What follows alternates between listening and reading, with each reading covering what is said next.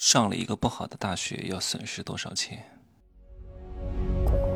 没有事实，没有真相，只有认知，而认知才是无限接近真相背后的真相的唯一路径。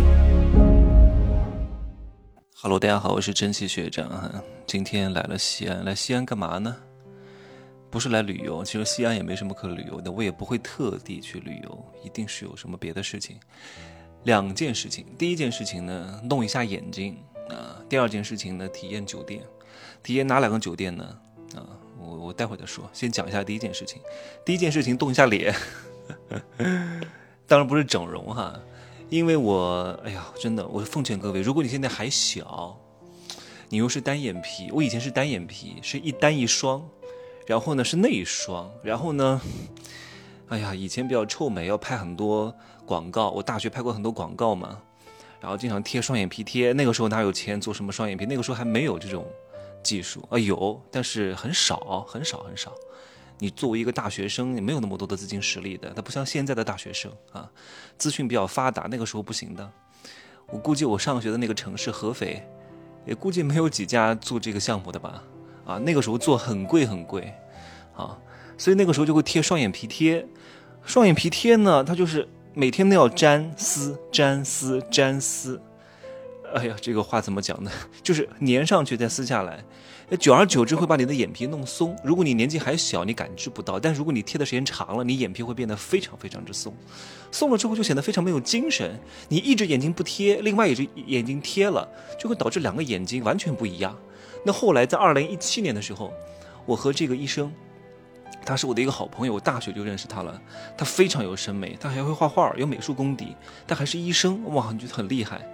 然后我们就一块儿合作了医美的一个微那个微综艺节目。那个时候医美还是刚刚起步的阶段，我们获得了一个非常好的转化效率。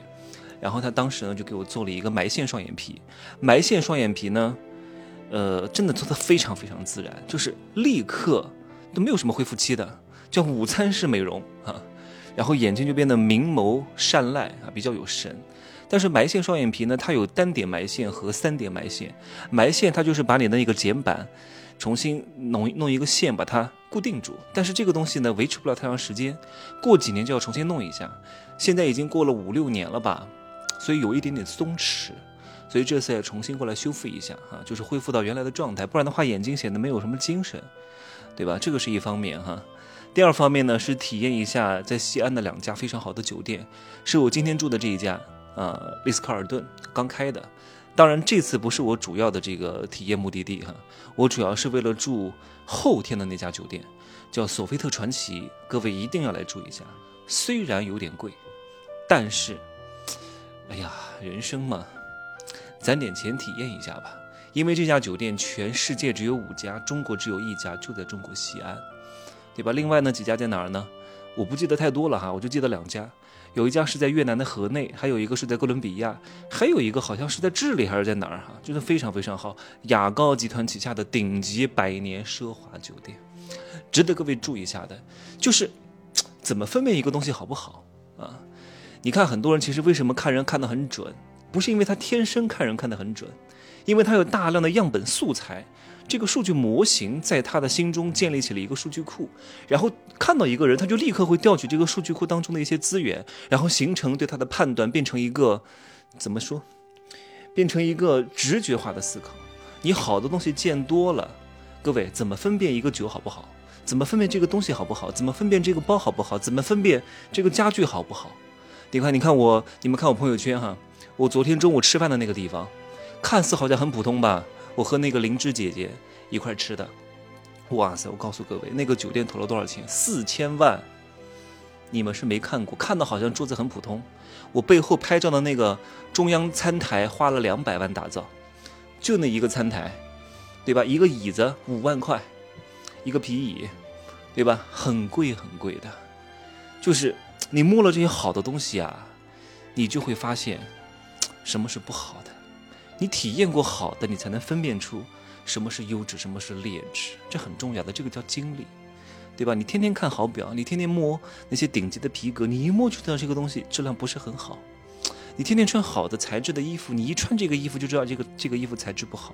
你一看就知道，你一摸就知道，对吧？这东西就变成了一种直觉。行吧，这就是我今天要讲的两件事情啊。但是呢，我还是要讲一下今天的主题，就是如果你考上了一个不是特别好的大学，你会有多大的损失？嗯，上大学重要吗？各位，各位有很多学生啊，都是我的听众。我们说人生有三件大事，从来没有一个上大学。第一件事情是选对城市啊，第二件事情是找对工作，第三件事情是找到优质的对象。大学重要吗？一个好大学要在一个好城市，这个大学才比较重要。如果你上了一个一般的大学，但是你在一个好的城市，也非常不错。哎呀，你上了一个一般的专业，不是特别好的学校，不用担心，你的人生并没有灰暗。各位，你也不需要自怨自艾的，对吧？你也别觉得别觉得人生没有前途了，最多对你来说也只是损失了两百万而已，对吧？这不重要，最大的冲击是什么？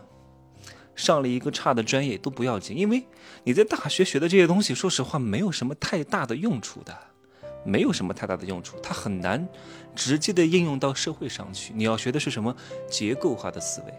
你有没有学到这个专业的思维？什么叫这个专业的思维？各位，你每学的一个专业，它都是一种求生之道，这里面的思维它是非常非常重要的。贝索斯，知道是谁吗？那个，哎呀，是哪个集团的？Google。啊，Google 的创始人贝索斯，马斯克就是那个特斯拉的创始人，学的是什么专业？物理，学的是物理专业。但是他们并没有干物理这个行业，对吧？但是他们能够用物理这种思维。马斯克讲过，物理的思维对他的影响非常之大的。当然，并不是说你要做题做得很好就不重要，是一种物理是什么？各位，物理是什么？是机械化的思维。很多学机械的非常讨厌机械。觉得不挣钱，还有人很多人觉得机械思维那就是很死板的东西，根本就不是。就是机械思维是比较整体的看待这个世界。你看牛顿的模型，对吧？你看太阳系，它像不像一个机械？各位，如果你用机械的思维看待这个世界的话，你就能够思考到什么？就是你分析一个国家，分析一个人，你用机械化的思维，就比用人格化的分析要强很多很多倍的。你看，当年希特勒为什么在树敌这么多的情况下要打苏联？各位，是因为希特勒这个本人的人格决定的吗？不是，因为希特勒所在的这个第三帝国机器快没油了，他必须要在外面去找油，维持这个机械的运转。各位，这个油是什么？就是各种财富，所以他要通过征服世界来敛财，来强大他的什么德意志帝国吧，对吧？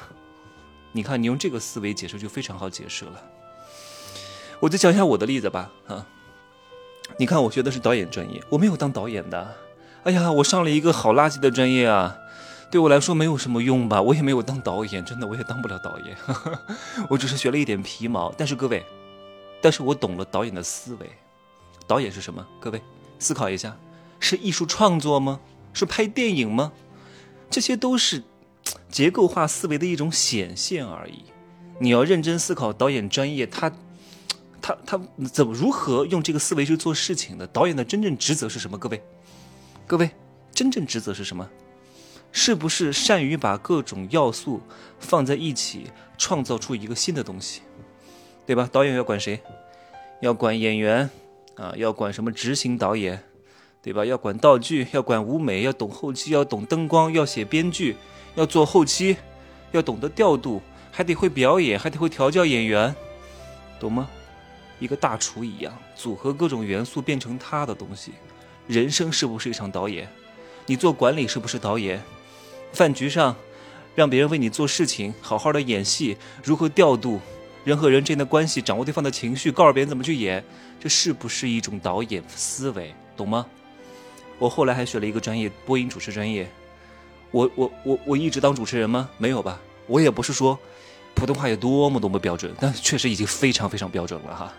但是我们南方人说普通话还是欠一点，啊呵呵，但是我已经是很好的等级了，非常厉害了，只不过分数没有那么高，也是个九十六点七分啊，差零点三分就是一级甲等，就是央视播音员的这个水平。为什么呢？我欠缺在哪里？各位，你们能听得出来我的普通话欠缺在哪里吗？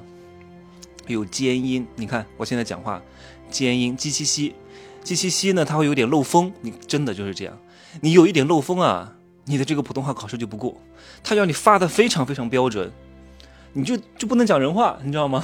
比如说公园，平时就这样讲公园，星星，对吧？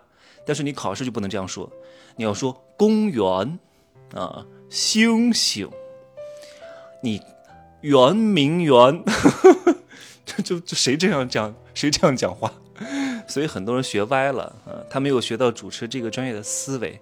主持是干嘛？叫有稿锦上添花，无稿脱口成章啊，就是能够把一些意思通过这张嘴转达出去来圆场。这对于你做销售来说也是很有帮助的，就是能能讲人话，能让别人更明白你的意思，能让这个场面更加融洽，这就是这个专业的思维。但很多人学歪了呀，对吧？一讲话，你好，很开心认识你。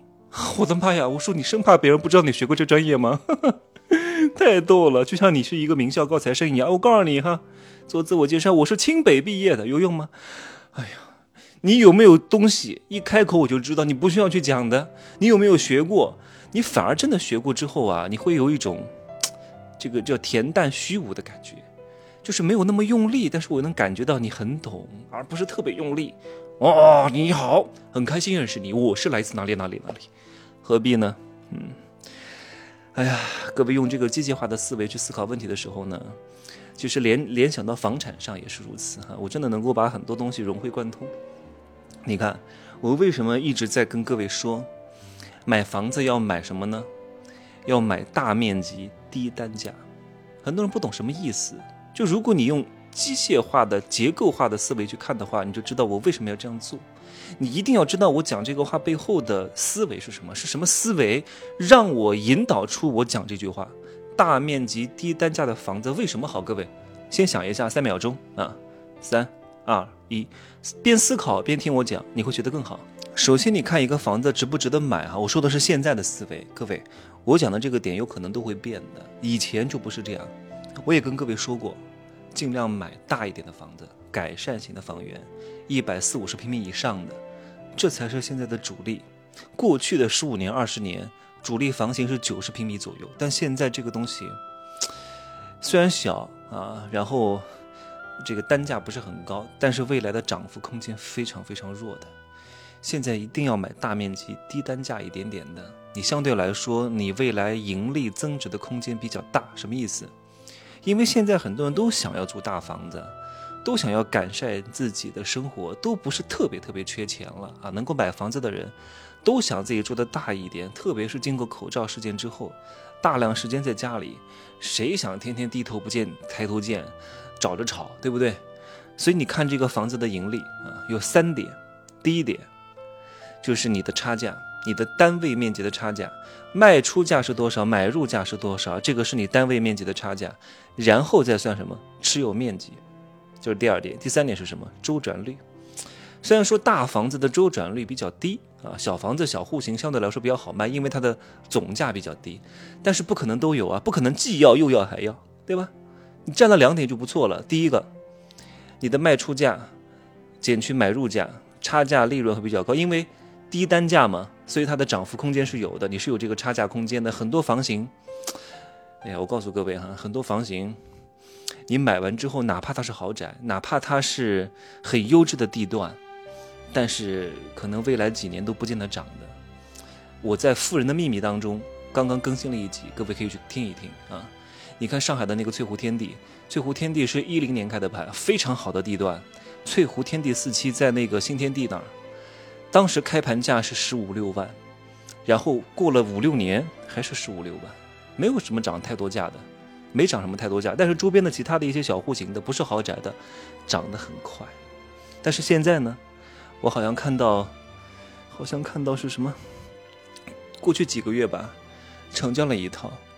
单位价格是二十多万啊，所以这个价格的涨幅呢，它是有周期性的。具体的，你们买过《富人秘密》的去听一听啊，我在这里不会讲太多。所以各位记住，大面积低单价，它占了两个点。第一个，它是有差价空间的，因为你买来的时候单价低，对吧？稍微涨一涨，就会有一些差价空间。第二个，面积比较大。你看，有了差价空间，再乘以面积，是不是总价来说你的利差会更多？虽然说周转率低一点，但是也还是非常非常不错的啊！哎呀，怎么都讲了十五分钟了呀？天哪，超时了，超时了，不说了哈，赶紧结束。祝各位发财，啊！今天说的有点多。各位自行思考啊汲取一些对你有用的东西。就这样说吧再见。